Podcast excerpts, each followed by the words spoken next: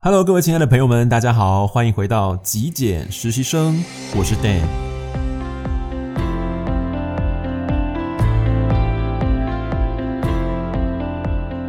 今天我要跟各位聊聊极简工作力。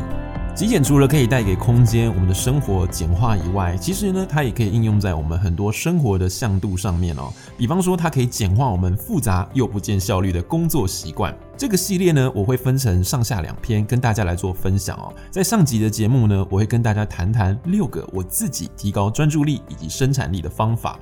其实我们身处在这个网络、电脑、手机普及的时代，我想应该蛮多人都有类似的状况哦。我们的注意力很容易被各种三 C 的弹跳信息，像是简讯通知，像是一些社群的这种交友软体的通知哦，来捕捉。时间呢，容易变成碎片化，专注力也会受到非常大的挑战。甚至有的时候呢，我们的心思啊，我们的大脑会不由自主的神游哦，开始去想说，可能晚餐要吃什么啦，周末要去哪里哦。但是像这种分心的状况，如果要再度回到工作上面呢，就需要花一段时间去回顾、衔接刚刚到底做到哪边。然后呢，如果要再回到那种深度的工作模式中，也需要另一段时间。其实就有研究发现啊，当我们的大脑如果从一件事情切换到另外一件事情的时候，负责处理信息决策的这种神经元呢，它所消耗的能量远远超过我们专注在一件事情的能量上面。因此，在这样子的状态下，久而久之，我们比较容易感觉到疲劳。所以，这是蛮破坏工作节奏，同时效率也完全不彰哦。那我个人其实是一个蛮容易分心的人哦，所以就透过极简的这个过程中呢，也慢慢的去整理出自己的一个工作习惯，把一些不必要的会让我分心的事物呢，给它断舍离掉哦。所以今天我就来跟各位分享一下我自己是如何提高工作的专注力还有生产力的。其实主要的重点呢，就是要打造一个没有分心因素的工作状态。其实我们每个人每一天呢，都会面对很多外在因素来争取我们的注意力。像我们刚刚提到的一些社交软体的弹跳通知，甚至是有些食物的香味，有时候也会让我们分心。因此，我们必须尽量事前去提防这些因素的出现。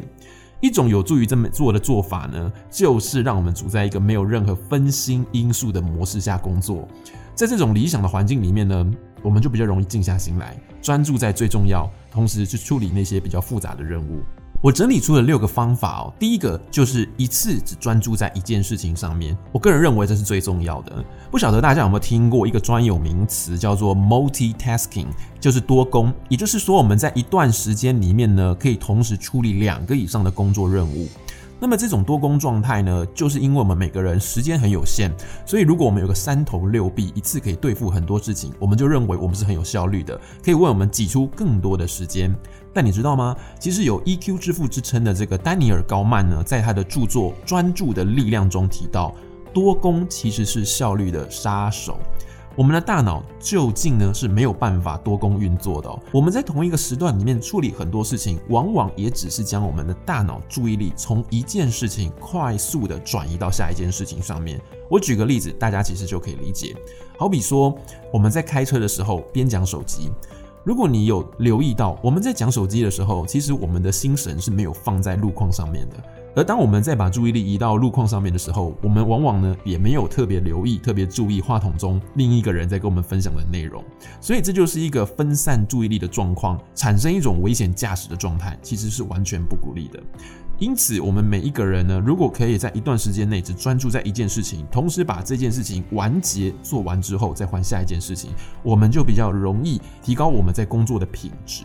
第二个呢，就是晨醒工作了。因为我个人其实很容易受到外在的环境打扰，一点点的声音或是人来人往的走动，都很容易让我分散注意力。因此呢，我会选择晨醒工作的原因，是因为在清晨的时候啊，这段时间大家都还在睡觉，所以环境的噪音相对来说比较低，同时家人也比较不会容易呢进到我的空间来打扰我工作的这个节奏。所以想当然尔，咖啡店或者是图书馆哦，连图书馆其实都不适合我工作，因为我都很容易受到外在的这种因素所干扰。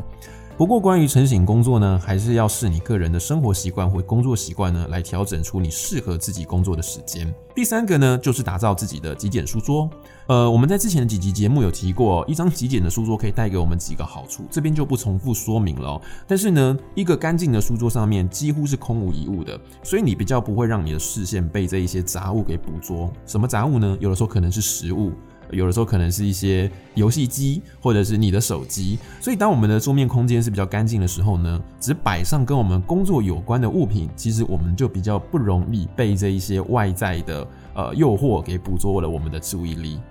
第四个我要跟各位分享的呢，就是番茄工作法。那这个工作法对我个人来说非常有效。因为有的时候呢，我在工作的状况下会完全忘了时间，或不知道我自己呃工作多久了。那我会为自己设下一个小时的工作时间，在我手机设定一个闹钟之后呢，我就把我手机收起来了，离开我的视线。那么在一个小时之后，手机就会提醒我，诶，工作时间到了，可以休息了。这样子的好处就是可以让我在这一个小时的时段里面呢，非常专注的、非常深度的集中在我的工作中。那同时在休息的时间，我也可以毫无压力的。没有愧疚感的，因为刚刚没有分心哦，所以比较没有那么多愧疚感，同时甚至会带有一点点成就感哦，因为刚刚可能做了非常多的事情，那么就可以让我更放松的、更自在的去休息。第五个方法呢，就是创造一个属于自己的仪式感哦。我个人会泡一杯无糖的咖啡哦，或者是茶。呃，因为有糖的咖啡容易让人家昏昏欲睡哦，像一杯无糖的咖啡或者是茶，它可以让我提起精神来工作，所以这种行为就很像是对自己内在的一种宣告，我要开始专心工作了啊。那如果真的有点心不甘情不愿，就忍耐这一个小时就好了。最后呢，第六个做法就是冥想五分钟。因为有的时候呢，我们的情绪起伏比较大，或者是我们的头脑塞满了很多念头，可能还在沉溺于过去发生的一些事情中，或者是在为未来还没发生的事情感到担忧。但往往在这样子的一个状态之下呢，我们没有办法专注于当下或是眼前我们真正应该要处理的事情。所以透过冥想，用呼吸带领自己回到当下，让头脑中这些发散的念头呢收敛，甚至是清空，就可以稳定我们的情绪，然后呢，好好的开始工作了。